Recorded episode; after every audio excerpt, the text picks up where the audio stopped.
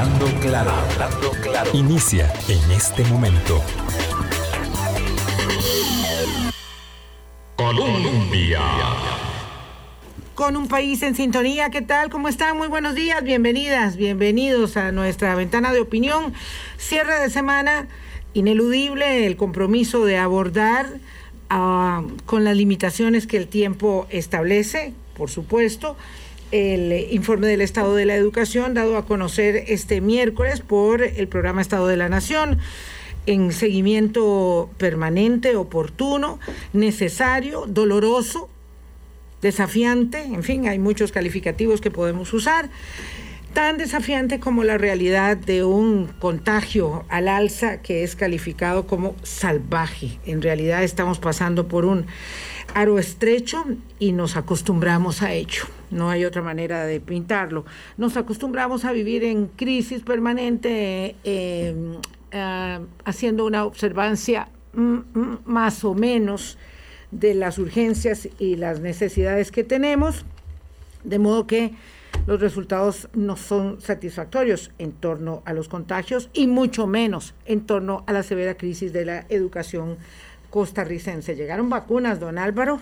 Llegaron vacunas. Buenos días, buenos días. Muy bien, Vilma, muchas gracias. Buenos días para usted, para todas las personas que están eh, siempre con nosotros y que supongo que escucharon ayer el programa. El micrófono quedó un poco caliente después del programa ayer hablando claro eh, con el candidato presidencial, don Rodrigo Chávez. Eh, pero sí, como buena noticia es la llegada de vacunas, como malas noticias son estos contagios. Ayer hubo la, la tercera cifra de, diaria de contagios más altos de la pandemia.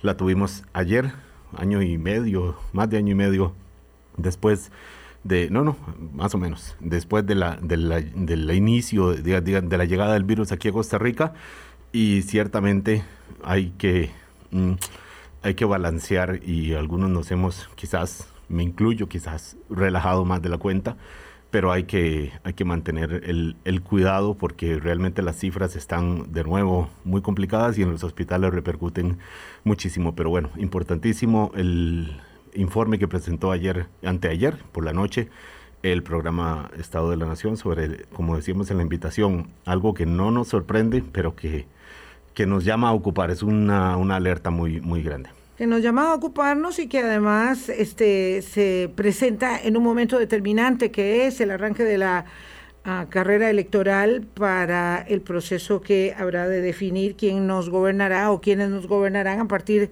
de mayo eh, del 22. Eh, y nosotros, como siempre, ahora que usted decía lo de la entrevista de ayer, Álvaro, como siempre, distraídos distraídos. Eh, es como inevitable, signo de los tiempos, que implica que hay tantos distractores, eh, todas las cosas ocurren eh, de manera muy vertiginosa y pasan delante nuestro y nos cuesta mucho entonces enfocarnos. Pero el estado de la educación, con sus diversas perspectivas y acercamientos al estado de la educación, de la justicia, de la región en la que nos insertamos, nos hace ese llamado de atención permanentemente para centrarnos en lo determinante. Y lo determinante es la educación.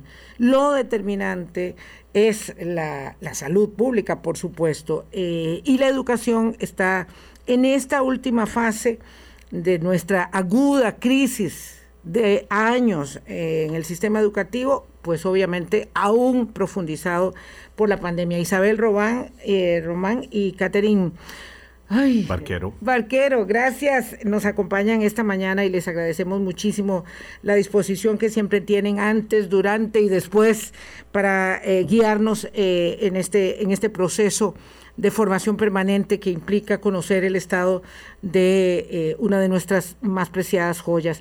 Buenos días, Isabel, ¿qué tal? buenos días, Vilma. Álvaro, estamos iguales. no, muchas gracias por, de, por, porque efectivamente este es un, como decía Vilma, eh, uno de los temas más importantes para este país, pero no parece ser eh, que está en la agenda política nacional.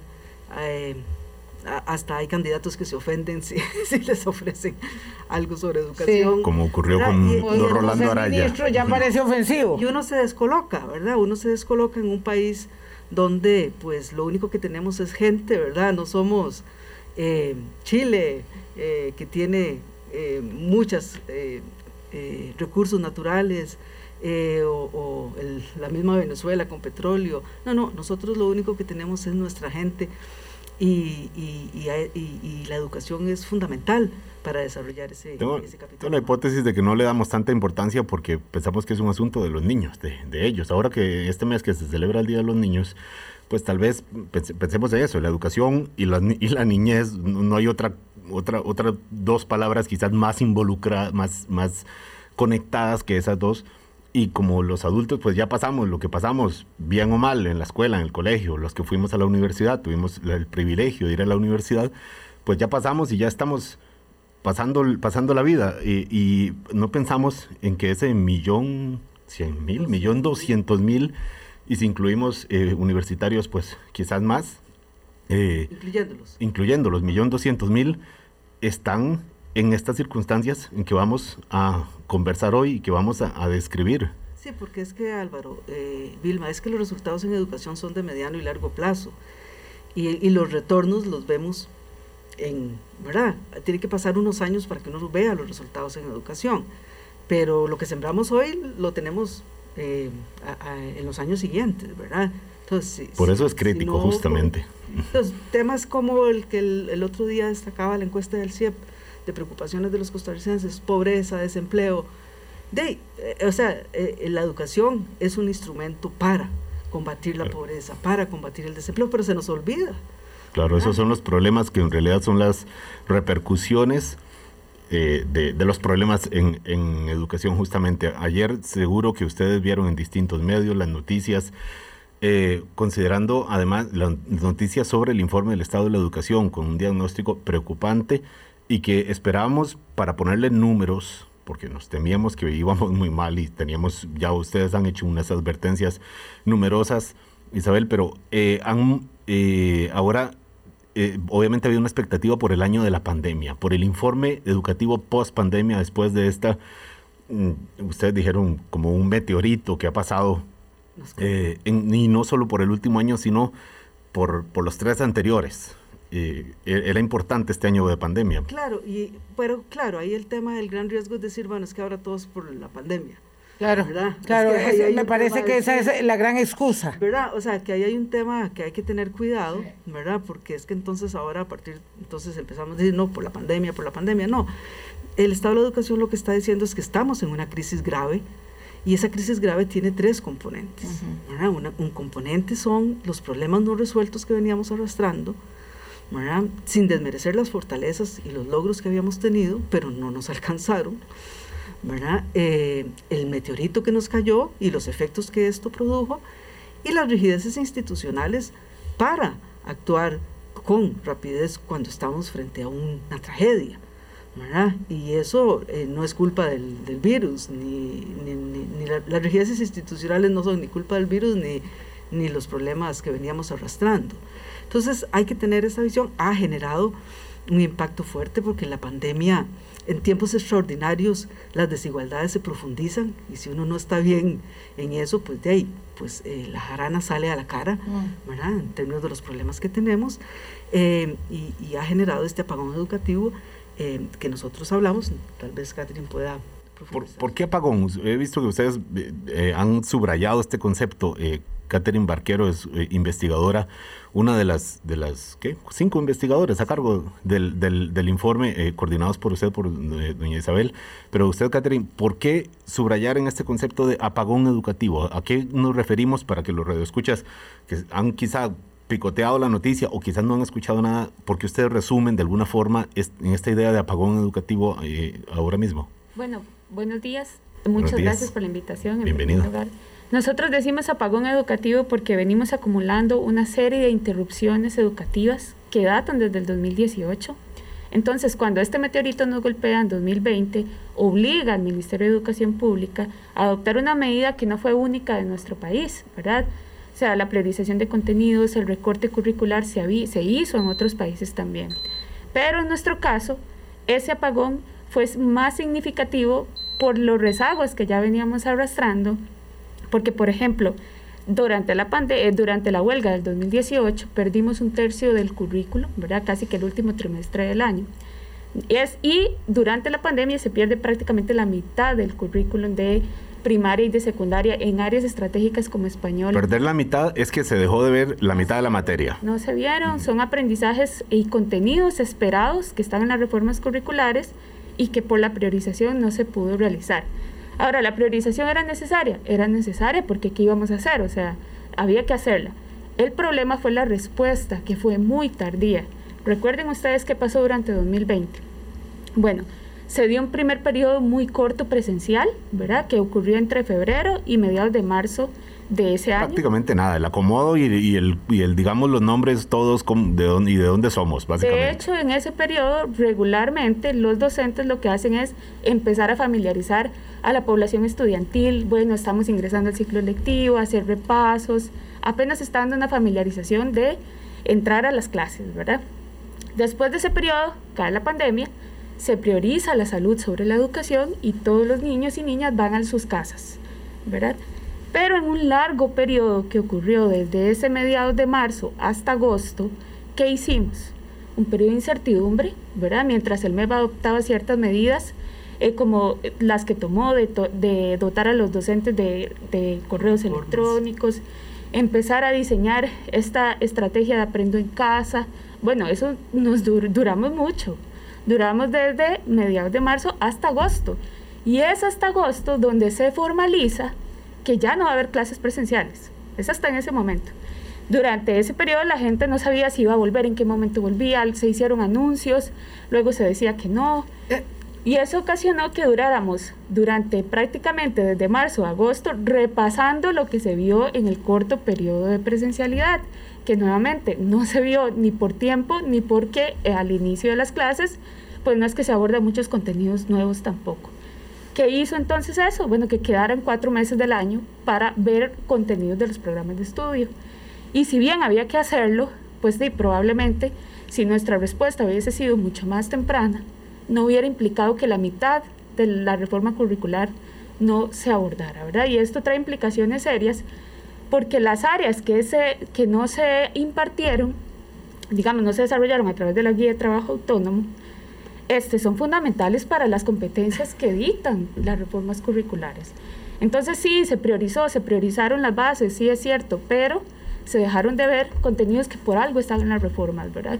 Porque forman parte de ese perfil de salida de cada año educativo que se espera de la población.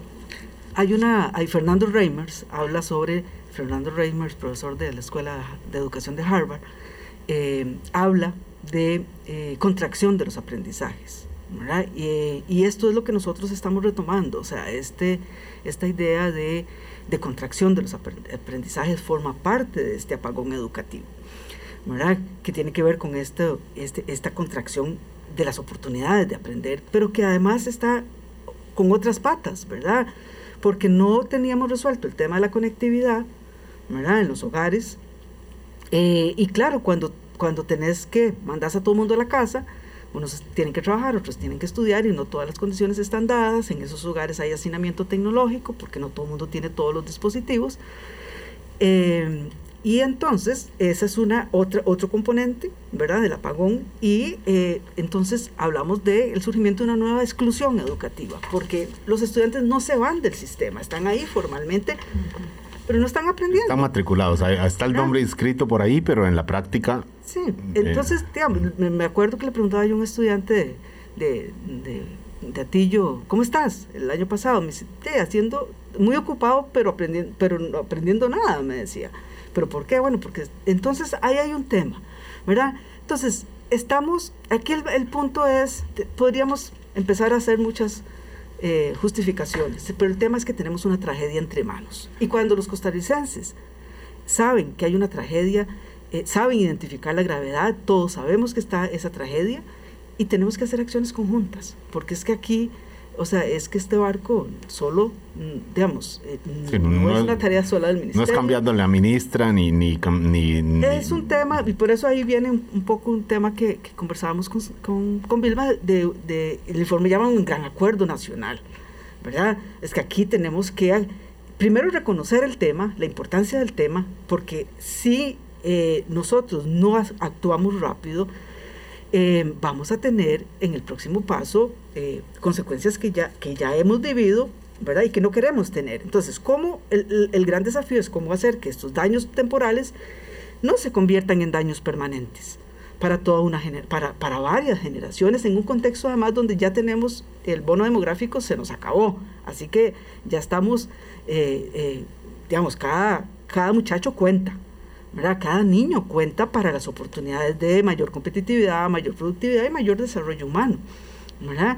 Eh, entonces, aquí hay un tema de, prioridad nacional que lamentablemente no está en la agenda política eh, nacional.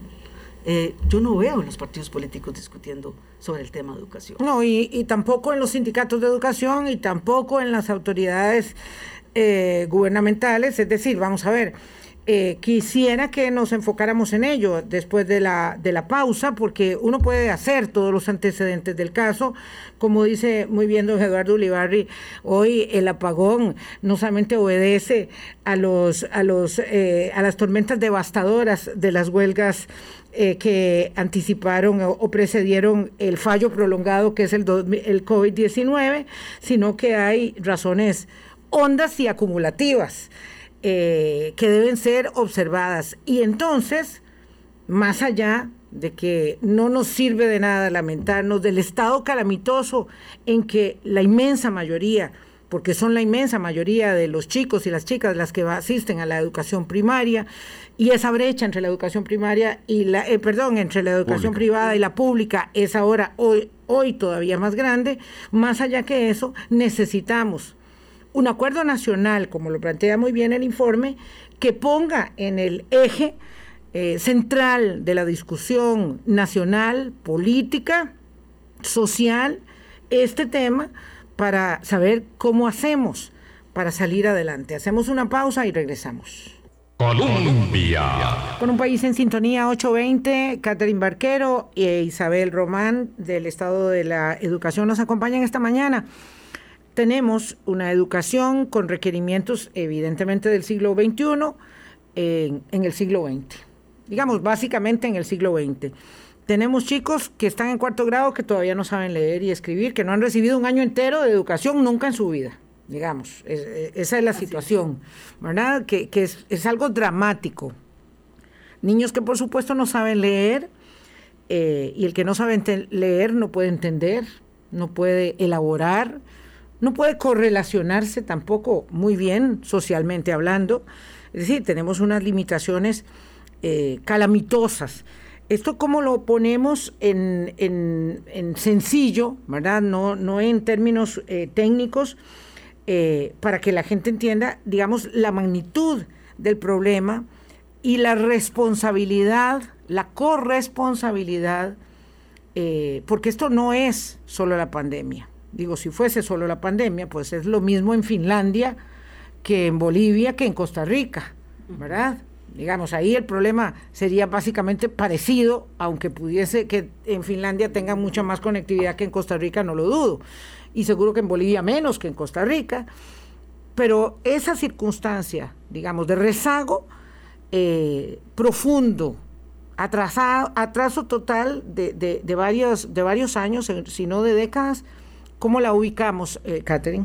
Bueno, hay que entender, ¿verdad?, que el hecho de que acumuláramos rezagos ya históricos de aprendizaje se suman a bajos logros que, que reportábamos incluso en el periodo antes de la pandemia, ¿verdad? Entonces, ya en condiciones de normalidad, ya en condiciones de ciclos educativos sin interrupciones, los estudiantes alcanzaban deficientes niveles en lectura. Y esto, en palabras muy simples, ¿qué es?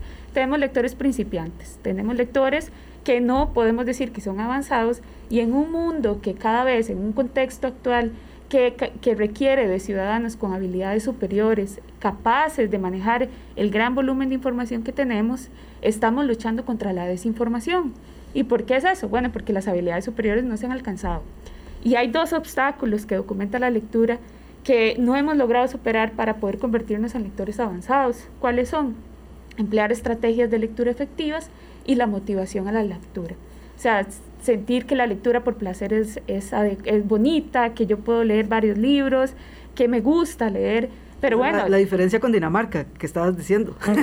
con Finlandia, Dinamarca o cualquiera, sí. ¿Qué fue lo que pasó con estos países? Bueno, que ellos ya habían superado esas etapas, son lectores avanzados. Claro. ¿Verdad? Pero nosotros, claro, lo puedes mandar para la casa con una pila de recomendaciones Exacto. y hay, autoaprendizaje. Hay una, escena que es como de la vida cotidiana, en esos países donde además hay transporte público mm, eh, que envidiamos, la verdad, y la gente va en su transporte público, llámese bus o metro o tren, con su libro. Y bueno, probablemente mucho más jóvenes con su aparato tecnológico, pero leyendo también, porque no es solo leer en el libro de papel, que eso para los románticos también, pero en la, llámese tablet o llámese las diferentes plataformas que hay para leer también en, en, pantalla, ¿verdad? Sí, es que ya entender la lectura ahora no es lo mismo que entenderla hace 10 años, no es lo mismo que entenderla hace 20 años.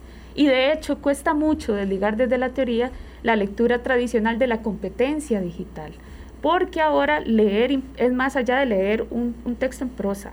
Un libro, un libro que pesa 6 kilos, ¿verdad?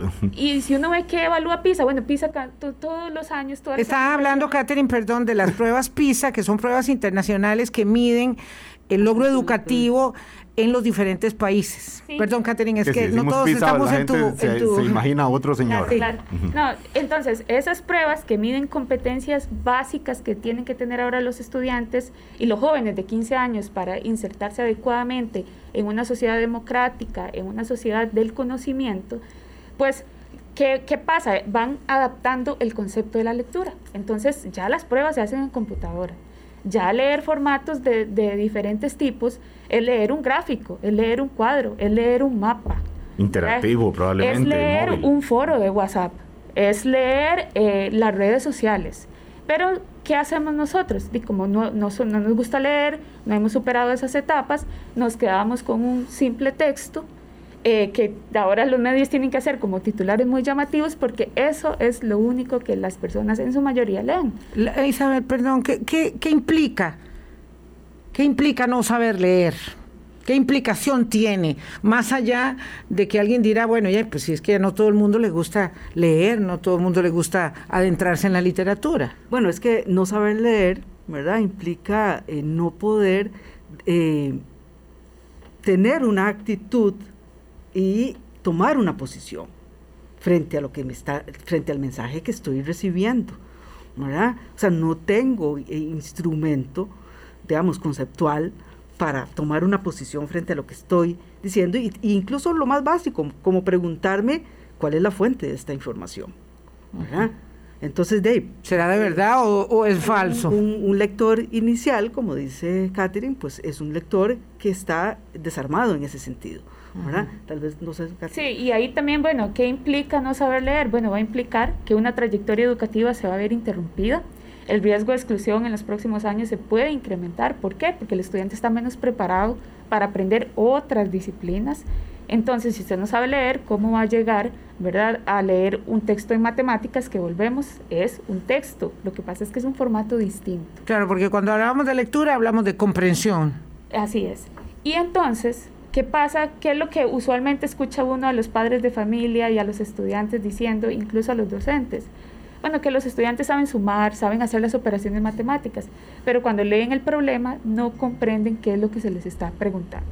Entonces el problema tiene una raíz que no hemos resuelto y que esos bajos desempeños que hemos arrastrado lo que hacen es que dificulten aprender otras disciplinas y obstruir la trayectoria educativa de los estudiantes y sobre todo desarrollar el conocimiento personal, el potencial que cada uno de nosotros tenemos para, para aprender por nuestros propios medios. Y construir ideas. Es que estamos en el punto de, de, la educación. O sea, es un ejercicio conceptual de construcción de ideas. ¿Y cuáles ideas? Mis ideas, que es lo que yo quiero expresar, ¿verdad? Y con cuál evidencia tengo para hacerlo, con el método científico, ¿verdad? Entonces el tema es que la lectura no es no es, es la base del conocimiento de las otras materias. Entonces, bueno, ¿qué es lo que encontramos en estas pruebas en las que Costa Rica participa desde el 2009? Pues hemos venido la mayor parte de nuestros estudiantes se nos ubican en los niveles más bajos del desempeño esperado. Entonces, bueno, esto lo venimos arrastrando y, y, el informe lo que hace es aportar información de cuáles son las causas, ¿verdad? ¿Por qué está esto, ¿verdad? Y, a qué se debe y cómo resolverlo. Hay Perdón, nada más, Isabel, para, voy a dar un dato para que se ubiquen los oyentes de esto que usted está diciendo. El 74% de los estudiantes está en la categoría de bajo desempeño que tiene eh, la, Organización para la Cooperación y el Desarrollo Económico. O sea, a la que pertenecemos ahora, que uno dice, bueno, ahora pues Costa Rica por algo está ahí, pero el 75%, tres de cada cuatro estudiantes están catalogados como de bajo desempeño para los estándares que están en la OCDE. De bajo desempeño en la competencia de lectoescritura. Comprensión lectora. Y bueno, ¿y qué es ser un estudiante de bajo desempeño? Es leer un texto básico, es apenas reconocer cuestiones básicas de un texto, identificar conceptos claves, pero ya cuando tienen que inferir este, eh, hacer deducciones, combinar argumentos, contrastarlos, no avanzamos hacia los niveles más altos, ¿verdad? Por eso Revisamos eso y decimos el que no puede entender un texto básico lo abandona. lo abandona porque en general, digamos, hay un mecanismo, eh, ustedes son las expertas en eso, ¿verdad? De exclusión mental. ¿Verdad? Yo me, pongo de frente a una ecuación compleja matemática y vuelvo para otro lado de inmediato, ¿verdad? Porque yo no lo sé leer, no puedo apropiar ello, entonces pues inmediatamente abandono. Así como se abandona una eh, elaboración muy compleja, física, química, matemática o de cualquier naturaleza, eh, una persona que no tiene una herramienta para un texto básico simplemente abandona la idea de la comprensión, eh, mucho ni qué decir del debate, de la conversación. Entonces yo estoy hablando aquí de, la, de, lo que, de lo que les entendía a ustedes no solamente de la adquisición formal de los conocimientos, sino de las habilidades para la convivencia, para la formación de la ciudadanía. Es decir, una, una democracia no es, no es un cascarón, ¿verdad? Y ahí es donde eh, nosotros, creo, no nos hemos dado cuenta del tamaño del problema que tenemos. Una democracia es una comunidad que debate ideas, ¿verdad? No, pero el debate nuestro, si uno observa las redes, es, un, es una agresión. Terrible es una agresión, o sea, no discuto el argumento, sino que le bajo el piso al que está diciendo una idea. ¿Verdad? Y ese es el nivel de la discusión. Entonces, si nosotros no nos preocupamos por estas cosas que son fundamentales, ¿verdad? De elevar ese piso, porque aquí lo que estamos diciendo es que hay que elevar el piso, ¿verdad? ¿Cómo elevamos ese piso? Hay dos, dos formas. el capital, digamos, ¿qué es lo que dice la literatura? Capital cultural en los hogares, ¿verdad? Para que se promueva y, la lectura. El ejemplo de los papás, o los abuelos, o con pues, Exacto. Eh, o la mediación pedagógica. Sobre el capital cultural no podemos controlarlo, digamos, el Estado no puede controlar eso porque, porque eh, no se puede meter en los hogares, pero la mediación pedagógica sí. Y ahí estamos en problemas perdón Isabel, mediación pedagógica es el trabajo en las aulas. En las aulas. lo que le toca a los, a los docentes. Exactamente. Que de hecho ya habíamos reportado en informes anteriores una actitud muy deficiente hacia la lectura por parte de la del personal docente. ellos mismos, claro. la mayoría, tres de cada cinco docentes, ¿verdad? Nos decían, este, siete de cada diez docentes, perdón, nos decían en el informe pasado que no les gustaba leer por placer y que los consideraban una lectura obligatoria cuando la literatura nos dice, vean, esos hábitos, ¿qué es lo que determina que a un estudiante le vaya bien o mal en lectura? Bueno, depende de, principalmente del docente. Y esos hábitos son se pueden cambiar, son maleables, los podemos modificar, no todo está perdido. Pero necesitamos fundamentalmente la proyección del docente como un lector activo. Si no tenemos eso en las aulas, pues difícilmente vamos a poder cambiar esa parte, ese obstáculo que nos está impidiendo avanzar hacia lectores eh, con niveles superiores que las que estamos requiriendo. Claro. O sea, ahora que se habla tanto de que es urgentísimo volver a las clases, volver a las aulas, bueno, pero ¿para qué vamos a volver a las aulas? ¿A qué vamos a volver? se construyen esas bases? Esas bases se construyen en preescolar y en primaria. En preescolar, con la, con, la lectoescritura inicial, no es que los niños escriban en preescolar, es que desarrollen el, conceptos, ¿verdad? Entonces, para un niño, la, paz, el concepto de paz puede ser jugar con su perrito, pero hay que potenciar su capacidad de, construir conceptos. ¿verdad? Porque ese es el pensamiento abstracto, el que te permite luego argumentar las ideas. Y eso se construye, o igual la idea de número, ¿dónde se construye? En preescolar. La idea de número se construye en preescolar y en primaria. Entonces, si vos tenés unas interrupciones de cuatro años donde los niños tienen estas interrupciones, por ejemplo, arrancamos 2020 eh, y los niños empiezan a, desarrollar su proceso de, en, primaria de empezar a leer y escribir, que ahí si ya, como van a escribir, ya es más repetitivo. Pues si lo cortás, lo cortás y volvés hasta luego agosto, de esos niños, eh, acordémonos que en algún momento es repetitivo aprender. ¿verdad? Y, la escritura en particular. Claro. Entonces ahí es donde... Como aprendimos a hablar. Exactamente igual. Pero entonces sería casi volver a empezar de nuevo, un proceso que necesita una repetición continua, ¿verdad? Si usted lo obstruye y pasan dos meses, un mes y medio sin esa, este, digamos, activación diaria que se tendría que dar, prácticamente volver es retroceder y cualquier músculo, como cualquier músculo. Yo creo que hay que hay que entender, o sea, vamos a ver, hay unas interrupciones que se dieron, bueno, que podemos discutir. Digamos, en el caso del 2020 por la vacunación de los docentes, está justificado, digamos, 2021, el, el, 2021 por la vacunación, ¿verdad? Eh, y bueno, está bien, es un, eh, eh, o sea, no vamos a entrar a discutir que sí, pero el tema es que reconozcamos que hay un problema, o sea, independientemente de que fuera el acto más necesario. Claro, porque, porque siempre tendremos razones, buenas o no, para intervención del curso. Lo, lo, que el informe no, digamos, aquí no nos interesa echarle las culpas a, digamos, a nadie, sino es decir, reconozcamos que tenemos un problema. Independientemente de, de, todo lo que podamos justificar, aquí hay un problema. Y es que tenemos niños de cuatro años que en este momento no saben leer. y cuando lleguen a, 10 de, de cuarto grado, ah, perdón, de cuarto, grado, y que cuando lleguen a 10 años van a, eh, van a tener lo que llaman los organismos, eh, eh, estudios internacionales, la pobreza de los aprendizajes. ¿Qué es pobreza de los aprendizajes?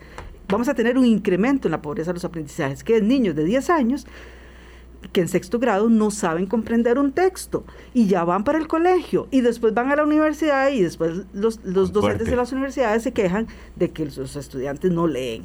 Vamos resolviendo todo, arrastrando materias y poniendo, digamos, carlancas, este, calcitas, que en definitiva lo único que constituyen, y me van a disculpar por el término, es una gran estafa.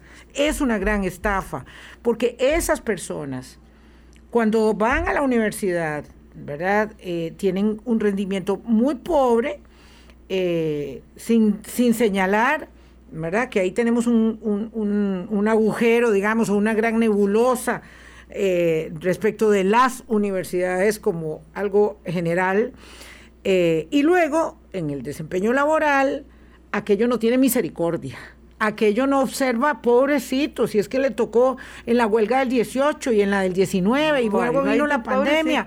No, es que si sabe pensar, si sabe relacionarse, si tiene habilidades blandas, si ejerce liderazgo, si sabe idiomas, si tiene competencias eh, de otra naturaleza, eh, va a conseguir trabajo y si no, no va a conseguir trabajo. Y vamos a tener, como tenemos hoy, este problema de personas que no pueden conseguir trabajo porque son producto de la crisis de los 80 y salieron del sistema educativo. No sé cuántas veces hemos hablado de esto, Isabel, pero hay que recordar que la gente que no tiene trabajo es porque no tiene competencias, en su inmensa mayoría no tiene competencias, y competencias es un término muy amplio, eh, y, no, y, no hay forma de resolver eso en el mercado. ¿Y por qué el informe está planteando esto, Vilma? Porque es que no podemos normalizar situaciones. O sea, no podemos normalizar lo que no es normal. Digamos, en los años 80 vimos como normal que, que entraran ocho séptimos y salieran dos quintos. Y la gente dijo, eso es normal. No, ¿cuál normal? Nos estaba pasando un tren por encima.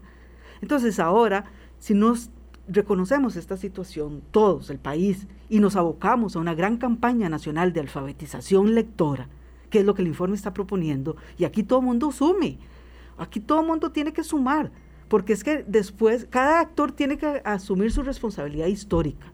¿verdad? Eh, las familias, ¿en qué pueden apoyar las familias? Las familias no pueden apoyar mucho en escritura, porque no, no están preparadas para eso. Los docentes están preparados para eso. Pero pueden apoyar en, estimular la lectura, en, estimular la lectura. Modelaje que llaman también. Sí, hay, hay prácticas que se documentan sencillas que pueden hacer las familias desde sus hogares. De hecho, el informe documenta cinco o seis prácticas efectivas que si las hacemos, ¿verdad? podemos mejorar esos rendimientos en lectura. Por ejemplo, es que pongamos a los estudiantes a escribir un diario sobre las actividades cotidianas eh, o acompañar a los, a los escolares para que realicen las prácticas enviadas por el docente, pero acompañar, no hacérselas. ¿verdad? O que el docente envíe textos para que las familias se los lean a los estudiantes en la casa.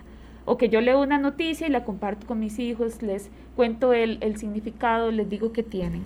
Entonces vamos empezando a promover el gusto por la lectura, algo que lo tenemos ahí muy rezagado. ¿Cómo ejecutamos una campaña nacional de alfabetización lectora? Es decir, ¿cómo hacemos para que eh, llevemos ello a la, a, la, a la práctica, a la realidad?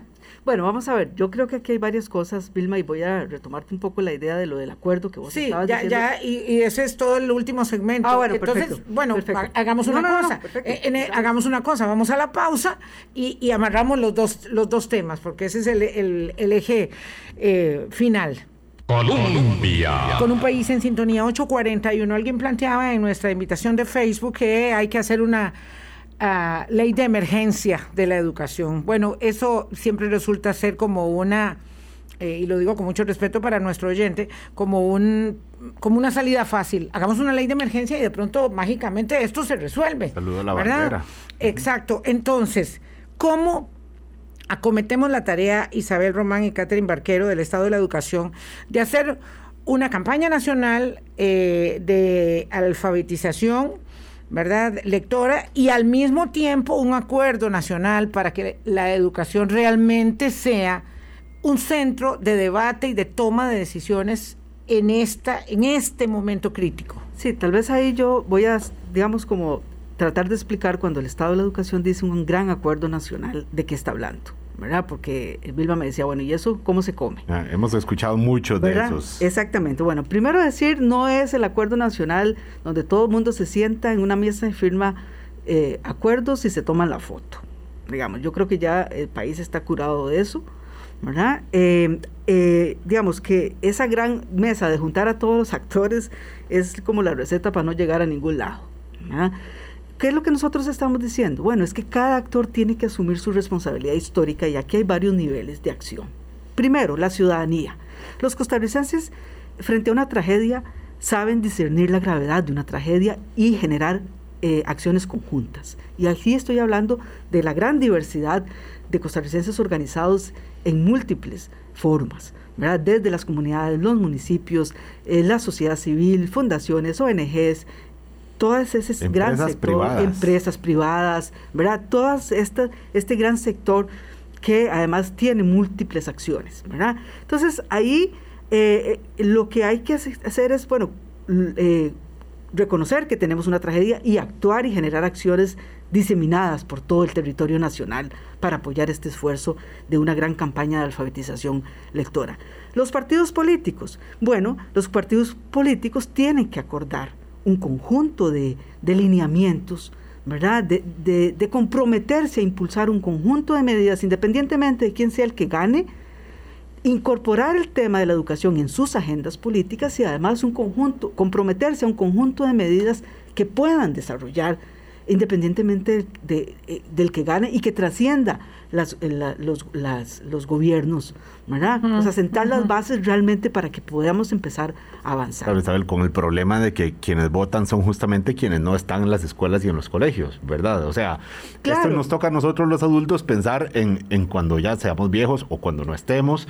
Eh, ese es el, dilema de los partidos que llaman a los a, quienes no son las víctimas directas de esta tragedia educativa. pero bueno, pero vamos a ver, pero, pero, pero somos los padres los ah, que vamos a votar, somos los padres, somos los abuelos. Exactamente. Y, además con clara conciencia de algo tan, tan, tan básico como lo que señalábamos, y es que o tenés posibilidades de ser un ser humano pleno, desarrollado, ¿verdad? O no las tenés en virtud, digamos, como dice eh, Vilma, o sea, los ciudadanos tienen que exigirle a los partidos políticos colocar el tema de la educación en la agenda y en un lugar prioritario, no en el lugar abajo, ¿verdad? Eh, eh, y en virtud de la tragedia, pues entonces comprometerse a un conjunto de medidas para impulsar independientemente y, conjuntas, ¿verdad? Yo creo que eso es una responsabilidad de los partidos políticos. Claro, absolutamente. Incorporarlo ahí y comprometerse a un conjunto de medidas que van a impulsar. Luego vienen los frentes específicos, ¿verdad? Hay temas específicos. Por ejemplo, el tema de, eh, no sé, la evaluación docente, el tema de... Eh, y ahí hay un conjunto, ah, bueno, tal vez antes de entrar a eso, hay un conjunto de acciones que ya están en marcha o, que ya se están, hay propuestas en la mesa, sí. ¿verdad? Y esas no necesitan el acuerdo de un montón de gente porque ya hay actores que están ahí involucrados. Estamos hablando de la red educativa, de la red de banda ancha, del tema del marco nacional de cualificaciones de las carreras docentes, donde están reunidos un conjunto de actores diseñando un conjunto de estándares que deben de tener las carreras de educación y esos son... Claro, el problema es cuando uno habla de lo que deberían tener, cuando no es de lo que ya tienen y hace mucho debieron haberlo tenido. Claro, por eso. Pero claro, digamos como me decía aquí Rodrigo Sánchez, bueno, y es que si uno cuenta la deficiencia en la formación de los chicos y además de eso, la cantidad de universidades de garaje, que no se sabe qué es lo que producen o qué tipo de cartones entregan, estamos en esa zona gris de la ahí estamos donde, los, donde dejar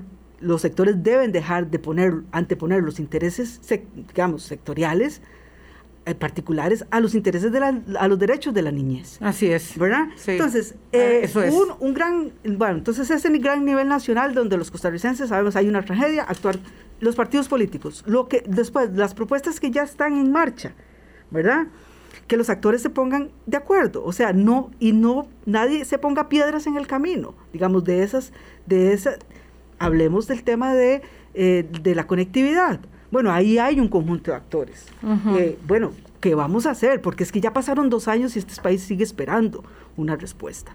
Eh, entonces ahí es medular tomar acciones y sin necesidad de mucha gente, no, no, los actores que ya están. Y segundo, finalmente los, las mesas específicas, temas específicos donde hay que entrarle al tema de la evaluación docente y hay que entrarle a el tema de la formación inicial, ¿verdad? Y por eso mencionaba yo lo del Marco Nacional de Cualificaciones, lo de la acreditación obligatoria que se discute en la Asamblea Legislativa, pero que no pasa, ¿verdad? Porque hay una resistencia, ¿verdad? Cuando en los países del mundo eso es un tema que ya es historia, ¿verdad? Pero nosotros aquí seguimos. Una resistencia por, por un lobby porque hay, digamos, un, un músculo que dice que, que, no hay que mejorar, que no hay que ser evaluado, que no hay que auscultar, que, bueno, porque hay que ponerle nombre a las cosas también, Isabel. Exacto. Entonces, digamos, hay un tema de frentes específicos eh, y, y, entonces sí, e, es ese tema, digamos, frente a qué dice el informe, bueno, frente a una ruta estratégica y el informe da un unas pautas, ¿verdad? En el cortísimo plazo, o sea, ya en el 21 y el 22, planes de nivelación, aplicación de las pruebas nacionales para tener información robusta, ¿verdad? O sea, es que no hay donde perderse, estrategias de atención diferenciadas para los muchachos más eh, golpeados y a los niños más golpeados. Em, en el mediano plazo, eh, ambientes conectados, ¿verdad? Asegurarnos que todas las escuelas estén conectadas con una conexión de banda ancha y que los hogares finalmente accedan a la universalización de la conectividad. Y en el larguísimo plazo, bueno, más largo plazo, al, en el 24, después del 24 asegurarnos tener la escuela del siglo XXI. Y ahí necesitamos docentes de alta calidad, acompañados con procesos de acompañamiento, de desarrollo profesional, con competencias digitales. Qué triste, si la escuela del siglo XXI, eh, después del de, primer cuarto del siglo del siglo XXI. Y hay cosas específicas de las familias, ¿verdad? Sí, especialmente, digamos, en el plano inmediato, donde ocupamos nivelar esos aprendizajes que nuestros estudiantes tienen muy bajos. Bueno, vean que probablemente la el rezago es tan grande que probablemente eh, las lecciones de un ciclo normal, de un año normal de escuela, no sea suficiente para poder nivelarlos. ¿Qué han hecho otros países del mundo? Reducimos las vacaciones y, y, vamos ahí pues nivelando esos aprendizajes que, tuvimos que recortar en otros. Sí, aquí se habla de eso, es como mala palabra. No, nosotros ya adelantamos las vacaciones.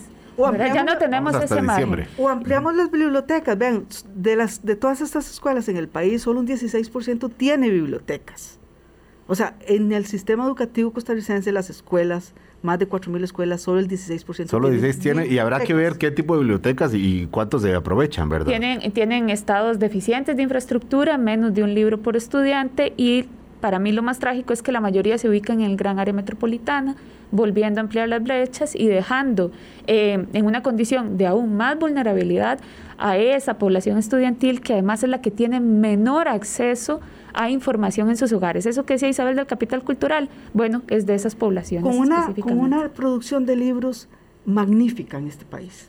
Vean, el otro día me comentaba la gente de una editorial que se los mandan a pedir de Chile, los exportan a Chile y aquí los subutilizamos. Isabel, y no de libros? Hablamos de todos, no solamente... Libros infantiles, libros infantiles maravillosos, creados por nuestros eh, escritores. Y no solo en el país, en la región de Colombia para México, esta es una zona riquísima de producción literaria para justamente eh, para, para, chicos, ¿verdad?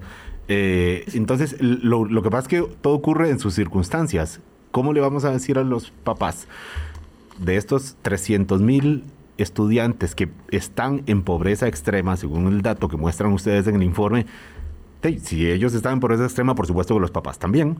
Los papás o la mamá, probablemente sea solo la mamá, quizás la mamá y el abuelo, que los pongan a leer, que, si, si ellos probablemente Claro, pero para eso es la intermediación, para eso es el sistema educativo, por, e, por eso es que se requiere esta respuesta, por eso es que es tan demandante. Y yo quería preguntarle a Isabel, ya que estamos al filo de la, del programa, es... ¿Cómo hacemos para darle seguimiento a esto? Porque cada vez que aparece el informe del Estado de la Educación, pues es una ráfaga, ¿verdad? Todo el mundo está asustado.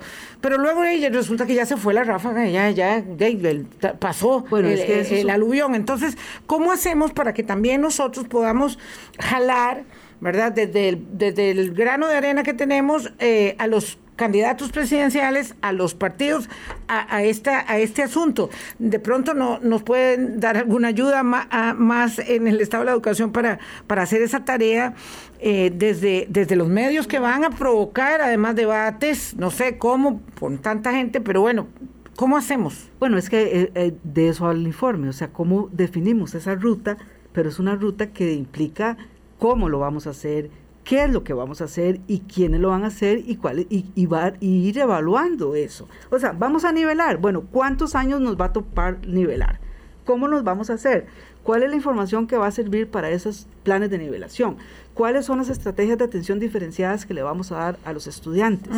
¿Cuáles sectores van a sumar a la campaña nacional, a esa campaña? Ahora que estamos en fechas eh, del bicentenario, ¿Por qué no una campaña nacional de alfabetización lectora? Qué cosa más linda. Están los propósitos de ustedes, Isabel, ir a buscar ahora esa otra parte para buscar quién, le dé soporte y ayuda. Yo creo que, digamos, aquí, como dice el informe, Cada, eh, cada, eh, cada actor tiene que asumir su responsabilidad histórica y quienes están conduciendo el país tienen también que desarrollar esos liderazgos, ¿verdad? Entonces esos liderazgos están desplegados por todo el país. ¿Qué es lo que van a hacer las municipalidades? ¿Verdad? Así como pasan con el carro, con, con megáfonos diciéndonos lo del virus, ¿por qué no pasan por los barrios diciendo cuáles niños necesitan plata para las fotocopias?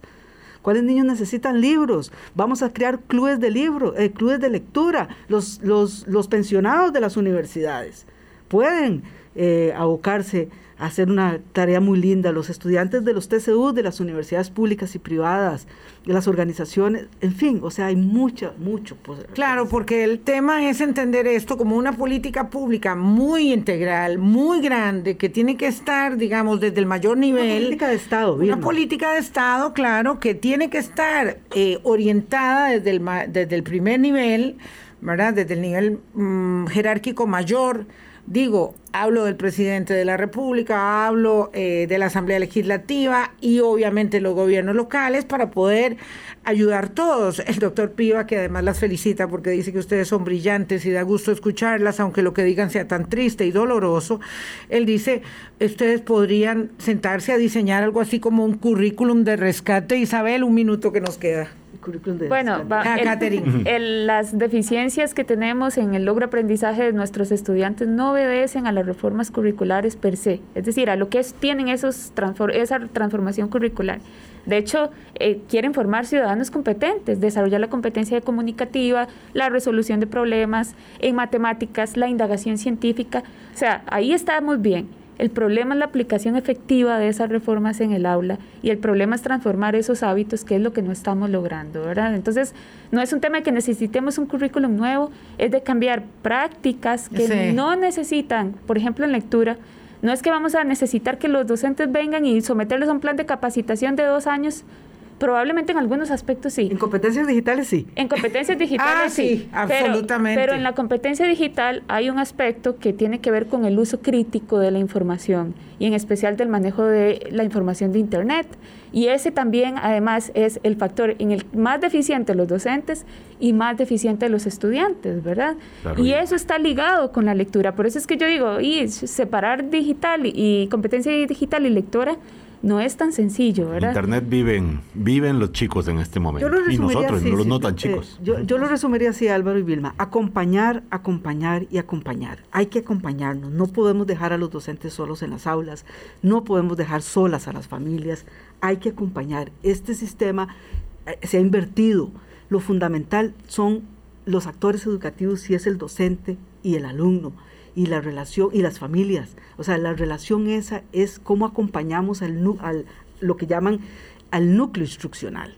¿verdad? a los principales actores educativos. El sistema educativo, esa es la esencia del sistema educativo, no es el aparato, es lo que ocurre en las aulas, el acto educativo y hay que acompañarlos.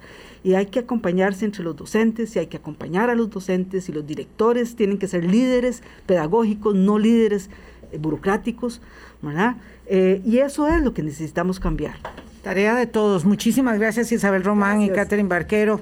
Es, es eh, es que es, decepcionante, es triste, angustiante. Angustiante es la palabra, Álvaro, nos vamos. Ahora que pensamos en los 200 años, pensemos en esto también. Y el fin de semana, ahora que vamos a fin de semana, busquemos que leer un poquito, pongamos, hagamos un, pequeño ejercicio para por lo menos despertar o recordar eh, las, lo que es leer y a los que tenemos hijos también, por favor. Muy, muchísimas gracias. No, gracias. Que la pasen bien. cuídense mucho, cuídense mucho. Hay apertura en la restricción vehicular para el fin de semana. Mucho y lea hay que tener cuidado, sí, pues de pronto, eh, no sé, yo tengo tantas cosas que leer en fila y quisiera tener mucho más tiempo.